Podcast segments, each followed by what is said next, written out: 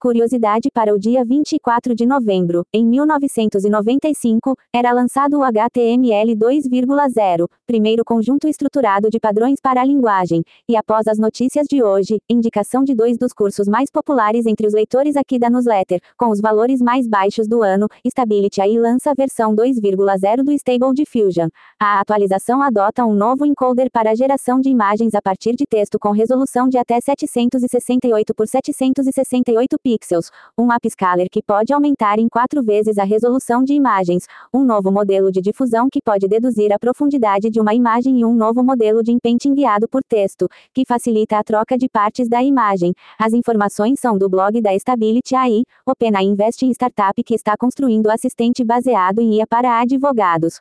O sistema da Harvey oferece uma interface de linguagem natural, unificada e intuitiva para todos os fluxos de trabalho jurídico. A IA tem potencial potencial transformador, capacitando advogados a fornecer serviços jurídicos de maior qualidade, de forma mais eficiente e para mais clientes. As informações são do site Tequerante, microreator nuclear, que funciona como uma bateria, pode revolucionar geração de energia. O Evinci, em desenvolvimento pela Westinghouse, pode gerar 5 MW de energia elétrica ou 13 MW de calor por meio de um design de núcleo sólido e dissipação por tubulação de calor, que permite resfriamento passivo e operação autônoma.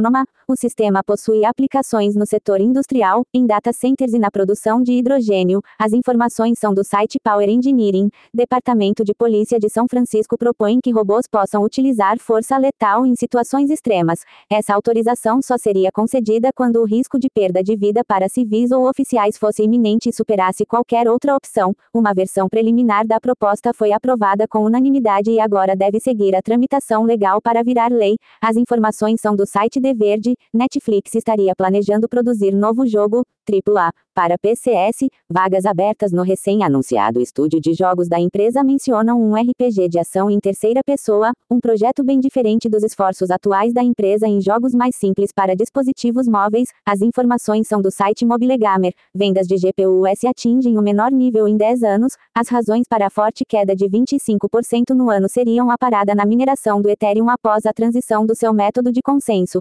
paralisações em fábricas na China e inflação.